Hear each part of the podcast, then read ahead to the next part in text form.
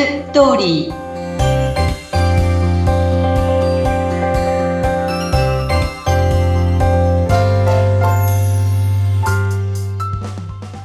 皆様こんにちは結婚相談所ライフツリーの和田光ですこんにちはインタビュアーの山口智子ですえ毎回この番組では今婚活中の皆様に役に立つ情報をさまざ、まな切り口からお届けしていますえそして和田さんのね、いろいろな切り口が面白い。また、毎回のテーマがすごく興味深いですというお声もたくさんあるんですが、ちょっと今日はですね、本題に入る前にぜひぜひ聞きたいことがあるんですね。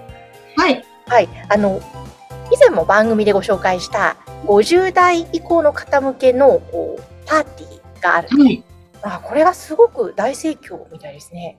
そうなんです。まあ、23名しか入れないっていうこともあるんですけれども、毎回すごいキャンセル待ちをしていただいて、で、先日も会った時にはもう、あの、歌いたい人がまあ歌うっていう生のピアノであの歌うんですけど、はい、本当最初皆さん知らない方たちがもう半分以上はいらっしゃるんだけど、もうどんどんこう仲良くなって、喋り、喋りたい人は喋るし、お酒飲んで、で、歌いたい人は歌うっていう中で、同じ世代だから歌の内容が、あ、あ、これ、これ懐かしいよねっていうところでまた盛り上がり、はい。そんなんでね、あの、最後、えっと、締め、締めがね、本当は3時から5時までなのに、8時ぐらいまでみんないて、喋って飲んで食べて笑ってみたいな感じで、で、次に2ヶ月後にあるんですけど、それも半分以上の方がもう予約みたいな感じでお帰りになったんですね。すごいですね。やっぱりまあ、きっとカラオケの曲も、例えばユーミンだったりとか、サザンとか、なんかもうちょっと古めの昭和な歌だったりそうそうそう。ええ、ええ。まあ、そうすると懐かしいから盛り上がりますし、こう、なんか距離感がどんどん縮まる速度が速そうなイメージですね。おっしゃる通りですね。そういう感じですよね、すごくね。だから、その時は、あの、例えば、近藤正彦さんの銀ギラギに足りげなくとかね。もう、えーすごいパフォーマーな人たちがすごい面白くてね、いろいろとやってくれて、だからあの、なんかその時代時代の懐かしい曲をがかかると、あとか言ってみんな、これ、この時ね、とかね、なんかね、そんな話をされて、もうみんな50代以上しかいないから。いいいですね。なんかちょっと楽にいられそうですね。ちょっと、例えばもうちょっと若い子がいると、少しなんか気を張ってね、うん、なんか気遣いながらでしょうけど、同じ年代だと、本当なんか、ね、オープン、心もオープンみたいな。そうですね。だから既婚未婚関係なく、まあ皆さんがそういう自然の中でおしゃべりして、で、まあ LINE 交換してまたなんか違う場所でね、ゴルフに行くとかね、なんかそういう集まりもされたりするみたいなんで、えー、いいですよね。そういうね、付き合いができるのっていうのがね。ですね。すごい。うん、なんかもうね、あの、間近にあるとキャンセル待ちも出るという、そんな話も聞きましたので、早めに申し込んだ方が良さそうですね。そうなんです。はい。東京自由が丘で開催のこの回興味ある方、番組概要欄からぜひお問い合わせください。はい、お待ちしています。えさて、それではお待ちかね、今週のテーマですね。今日はどんなテーマでしょうか、はい、えっ、ー、とね、驚愕のハイスペック男性のお申し込み数っていう題名なんですけど、あの、まあ、婚活、特にま結婚相談所に入ったりとか、マッチングアプリをやってる方ってたくさんいらっしゃると思うんですね。で、その時にご自分が申し込むハイスペックだなと思ってる男性って、まあ、ご自分は一人で申し込むわけなんだけども、じゃあ実際彼の方にはどのくらいの人数で届いてるのかなっていうことって知らない方多いと思うんです。うん確かに本当ですね。こっちはね、一人ですけど、どう、どんなもんなんですか？そう。で、あの、まあ、その前にね、まずあの、30代っていうのが、まあ、ボリュームゾーンなわけですね。で、えー、っと、まあ、あの、民間の、えー、っと、給与、実態調査において、30代後半の平均給与は533万円であったんですって。はい。でも結婚相談所にいる男性の平均年収は724万なんですって。え、高いんですか？すごい高いんですよ。ええー、なんでだろう？あ、もうそういう人たちが入ってくるっていうか、うん、うん。言うとね。へえ。で、あの、まあ、大体こう、結婚する平均年齢が、えっ、ー、と、39.6歳男性がね、うん。いらっしゃるんですけど、はい。で、そこの中で、えっ、ー、と、36歳。例えばね、例えばじゃなくて実際にいらっしゃるんですけど、36歳、はい。大学院、うん。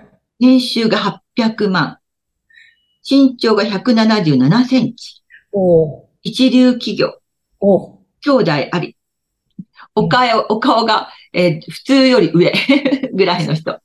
いいですね。ははいい。1ヶ月、どのくらいお申し込みがあったか、ということなんですけど、うん。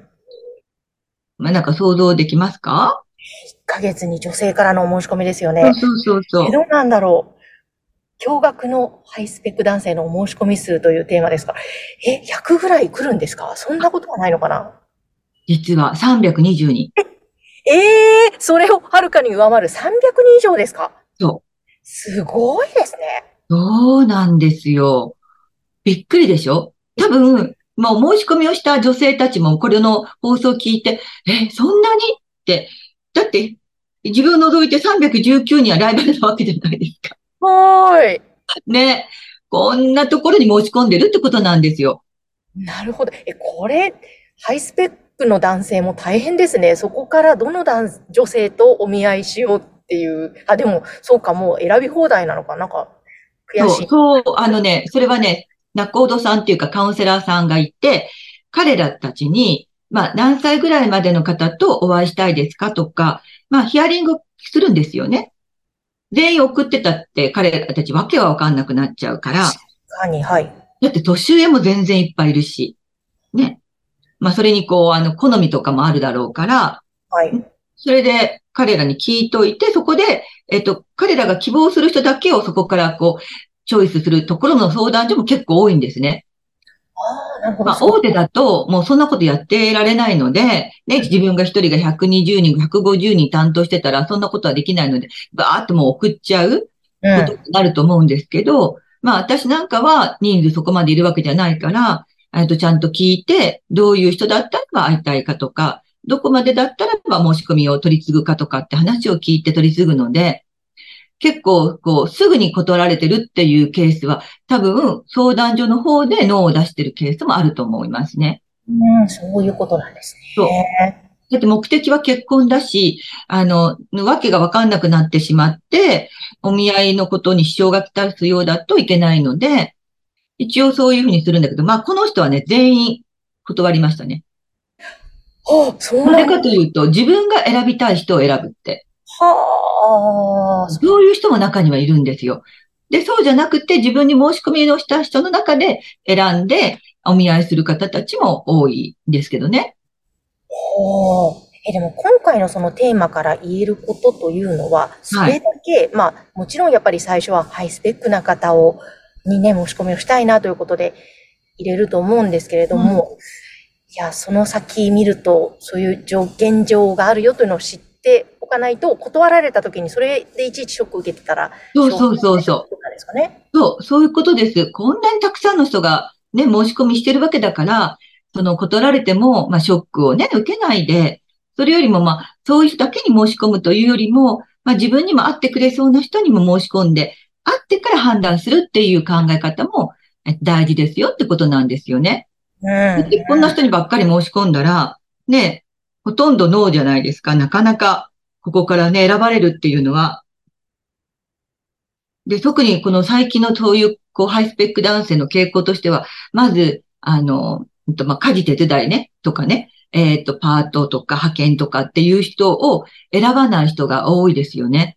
やっぱりちゃんと学歴がちゃんとしっかりあって、仕事もちゃんと正社員であって、で、まあその中には結構この頃年収を稼いでる人を選ぶ人も多くなってきてるので、ああ、女性の年収ですか。そうそう。で、今度 TMS っていう連盟は、女性の方の、えっ、と、えっ、と、ね、年収証明書を出すように義務付けていく方向にあるんですね。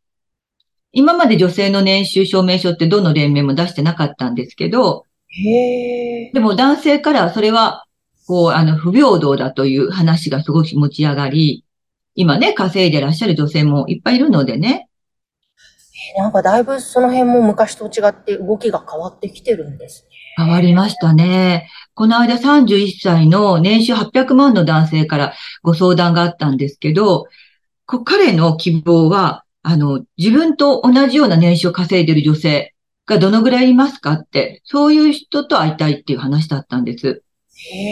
31歳で800万なんて、ほんの、ほんの一握りじゃないですか。うんうんうん。だけどなんか自分の周りの仕事の周りはね、結構それだけ稼いでる女性が多いんだそうなんですよ。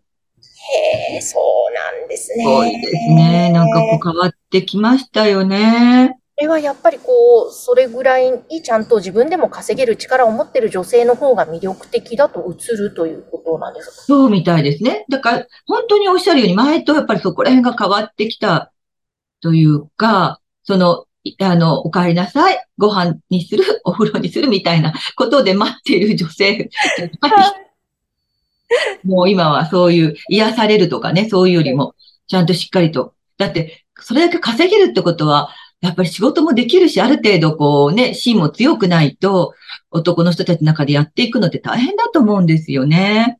そうですね。そっか。なるほど。そうなんです。だからね、もうこれぐらいの、あの、まあ、この人が特、別に特別なわけじゃなくて、本当に年収は先ほど言ったような方たちっていうのは結婚相談所で非常に多いんですけど、そういう方のところにはそれだけの申し込みが入ってるっていうことを、女性の人もちょっと頭の片隅に置いて、まあ、そのあたりね、うん、まあ、考えて申し込みをしましょうねっていうところですね。そうですね。いやなるほど、びっくりしました。本当驚愕ですね。そうですね。300名からお申し込みが入るとか。いや、そんな風になってみたいものですけれども。本当ですね。なかなかそういう現実も知った上でやっていった方が、婚活できっとやりやすいと思いますので、はい、ぜひ参考にしてください。はい。そして、えー、和田さんの結婚相談所ライフツリーの情報、番組の概要欄に掲載しておきますので、ぜひお気軽にお問い合わせください。はい、お待ちしています。LINE 公式アカウントもありますよね。はい、よろしくお願いします。情報チェックしてください。和田さん、今日もありがとうございました。ありがとうございました。